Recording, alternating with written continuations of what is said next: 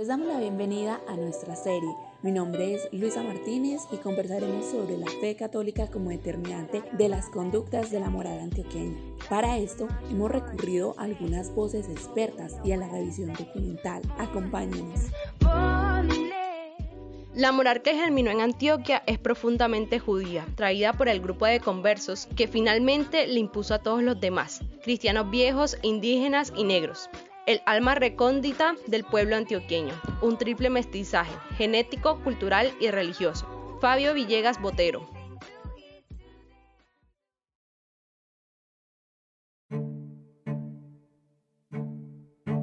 Inmorales. Proscritas. Censurados. Escandalosas. Mojigatos. Desnudas. Transgresores.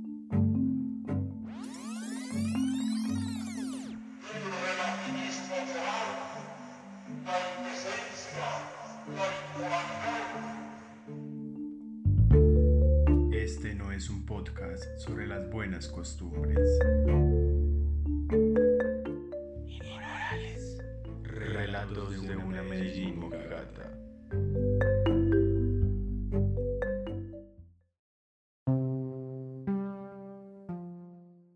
La moral se trata del conjunto de normas y reglas sociales que rigen la conducta del ser humano, es decir, los elementos que regulan el deber ser de las personas, aquellas acciones que se realizan con conciencia y deliberación y que por lo tanto influyen en su libertad y responsabilidad. Sobre esto nos cuenta Juli Zapata, magíster en artes plásticas y activista de género. Moral en mucho sentido también es una forma de control y dictaminar ciertas corrientes, ciertas normas sobre la forma en las que las personas deben comportarse, pero para comportarse siguiendo ciertos estereotipos que permitan continuar con ciertos ejercicios de poder, el sometimiento de unas frente a otros y, y creo que pues en ese sentido es también como una, como una mirada que se viene dando para alienar también a las personas y que no tengan como esa posibilidad como de cuestionar ciertas cosas.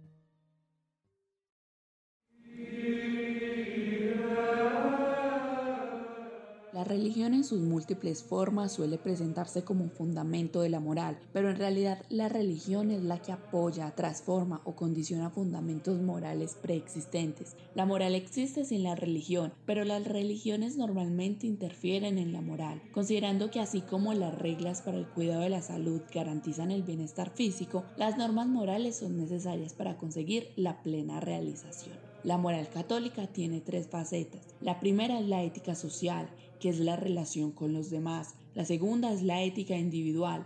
La tercera es la entendida como significado y propósito fundamental de la vida humana, la relación de la persona con Dios. La religión ha tenido un papel fundamental en el tejido de las relaciones que formaban la vida social de los antioqueños del siglo XX. Dominaban las apariencias, y a través del escándalo como castigo social censuraban las conductas comprendidas como inadecuadas o indecentes. Se convertían en públicos incluso los más íntimos comportamientos mediante juicios alineados a las enseñanzas de sus tradiciones. Hablamos con Ana María Rosas Gallego, socióloga y autora de investigaciones sobre la moral en Antioquia, quien nos narra la importancia de la fe católica y la iglesia en el departamento.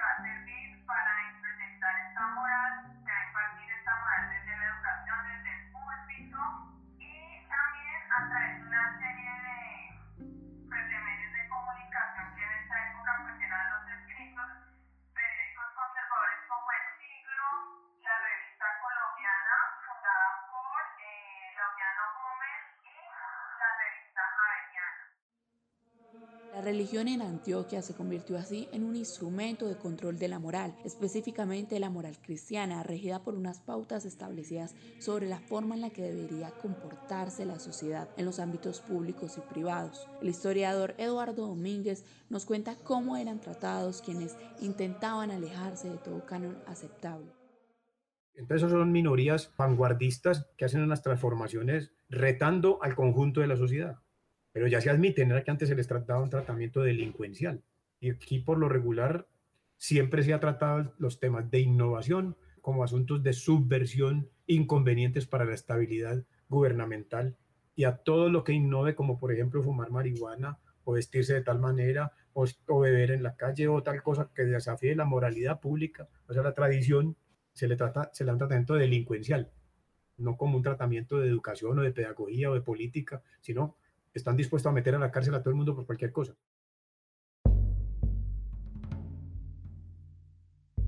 Moral religiosa aparta a todos aquellos que estén fuera de la normatividad heterosexual, como los homosexuales, lesbianas, transgéneros, transexuales, entre otras orientaciones. A pesar de que el Papa Francisco apoyó públicamente los derechos de los homosexuales mediante la unión civil legal, rechaza el matrimonio homosexual, por lo que el apoyo por parte de la Iglesia a estas comunidades resulta en ocasiones contradictorio. A pesar de que la moral imponía ideales del deber ser de las mujeres, hombres y la sociedad en general, a las primeras lo que les era impuesto era mucho más restrictivo y estaba profundamente relacionado con la sumisión y la pureza.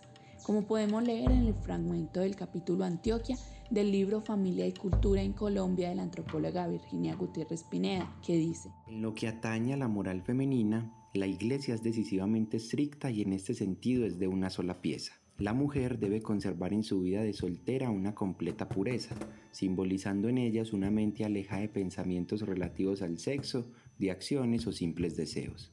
Las imágenes religiosas, paradigmas de castidad, son antepuestas como metas del comportamiento femenino. Anterior se refleja en los roles de género femeninos a partir de los cuales las mujeres de la época eran educadas para cumplir de la mejor manera sus trabajos como esposa, madre, cuidadora y además ser estéticamente bellas y delicadas, encajando en los cánones de mujer ideal que se tenían. Esto lo podemos ver en el siguiente fragmento del texto La educación de las mujeres, el avance de las formas modernas de feminidad en Colombia, escrito por Sandra Pedraza. Los elementos técnicos del oficio comprenden las destrezas requeridas para satisfacer las dimensiones de la condición femenina de la mujer moderna, la economía doméstica, la educación de los hijos y la vida matrimonial. Con el tiempo, las tres pasaron a sustentar programas académicos y formales y devinieron materia de dirección y consejería profesional. Las disposiciones de la mujer moderna se encarnan mediante la realización del conjunto de tareas prácticas que abarcan estas tres áreas, cumpliéndose la formación moral de la conducta y de la apariencia femenina, y por el efecto de la sanción social y simbólica que se ejerce con respecto a sus procedimientos y resultados. ¡Ay de la República Cristiana!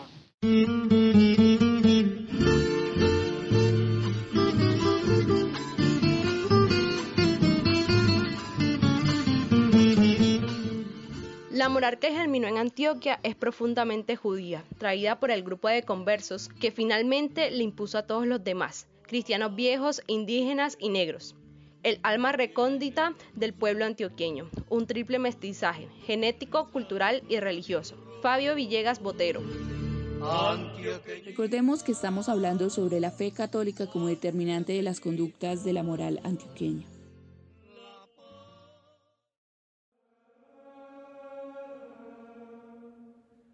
Gracias a los movimientos que han rodeado la cultura, como las vanguardias, la moralidad puede cambiar. Por ejemplo, en los últimos años varias iglesias anglicanas han revisado sus puntos de vista morales para permitir el uso de anticonceptivos y que las mujeres ocupen cargos de poder dentro de la iglesia. Sin embargo, las mujeres en el pasado debían concebir cuántos hijos pudieran tener y era fundamental que conservaran su virginidad mientras estuvieran solteras, pues eso estaba estrechamente relacionado con la pureza y la honra. Víctor Álvarez, historiador de la Universidad Nacional de Colombia, nos cuenta que era reprochable ver a una mujer embarazada sin antes haber contraído matrimonio, pues la sociedad antioqueña también se sustentaba en el que.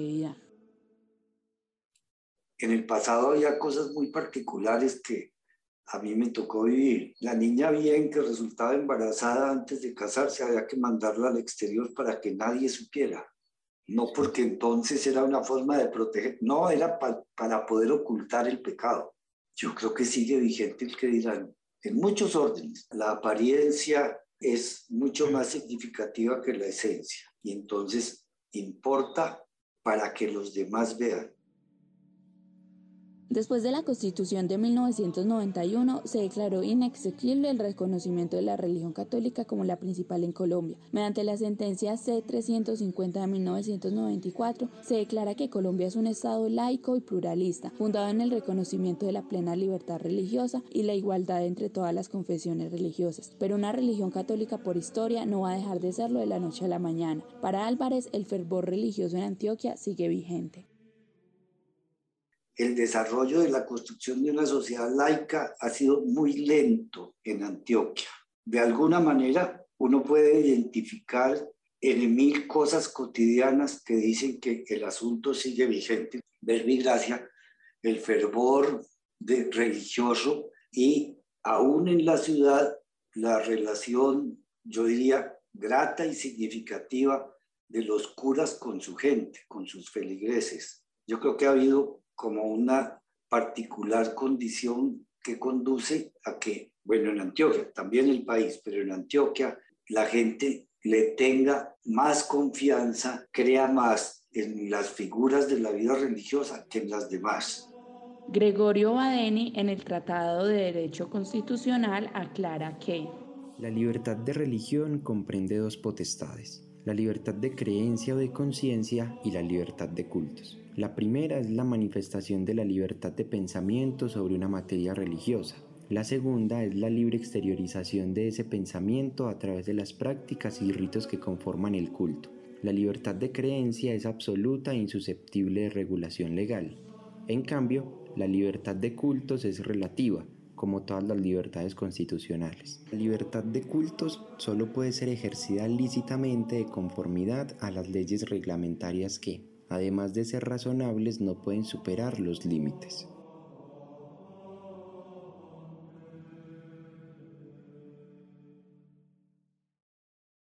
Actualidad, las creencias católicas, aunque con leves cambios, continúan presentes en festividades como la celebración de la Virgen del Carmen el 16 de julio, en la cual los conductores de transporte público son los protagonistas. También la celebración de la Inmaculada Concepción el 7 de diciembre, que se conoce como el Día de las Velitas y da inicio a la Navidad en Medellín. El historiador Víctor Álvarez nos narra también cómo es visto el irrespeto hacia las creencias religiosas profesadas por la mayoría y cómo esto simboliza una grave agresión contra la individualidad cualquier cosa que ofenda las creencias religiosas de las personas. Eso está ya en lo más íntimo y se considera una agresión sin reticencia, una agresión inmensa, cualquier cosa que vaya contra sus creencias. Por ejemplo, burlarse de sus eventos religiosos o del santoral. Eso aparece como allá en el interior como una cosa terrible.